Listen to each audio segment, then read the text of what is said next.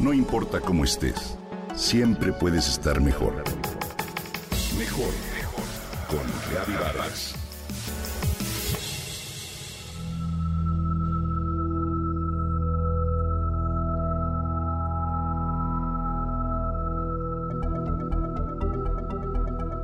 El autocontrol es la capacidad que tenemos para regular nuestra conducta, nuestros impulsos de forma voluntaria. En suma, es nuestra propia capacidad de controlar nuestros deseos, emociones y comportamientos. No poder controlarlos nos lleva a una capacidad limitada de nuestra propia conducta. Como todos vimos en la televisión recientemente, la reacción de un actor ante una broma de mal gusto sí sobre su esposa. Comentarios al respecto hubo de todo tipo. Mi reflexión va en torno a un modelo de masculinidad que actualmente representa un obstáculo para la construcción de un mundo sin desigualdad de género ni violencia. ¿Acaso no existe otra manera de gestionar los conflictos que a través de la fuerza? Claro que la hay.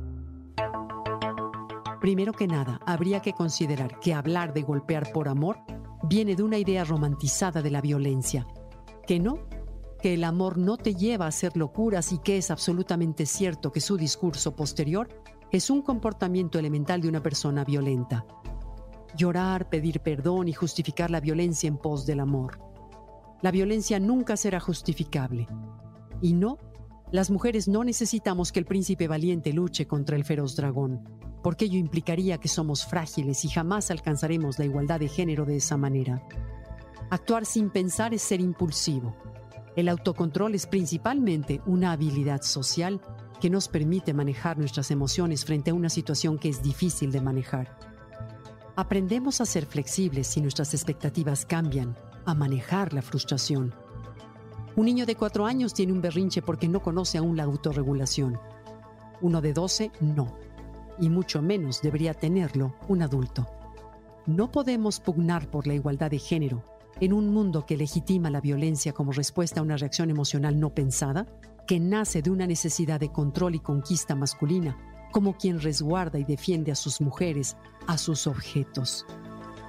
Un pensamiento a todas luces machista y violento. El autocontrol nos permite afrontar cada momento de la vida con mayor serenidad y eficacia. El primer paso para controlar nuestro comportamiento es reconocer nuestras propias emociones.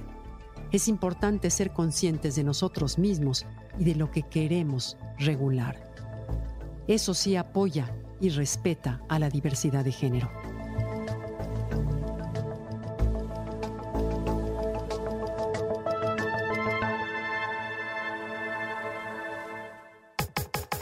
Comenta y comparte a través de Twitter. No importa cómo estés, siempre puedes estar mejor. Mejor, mejor. Con Gaby Vargas.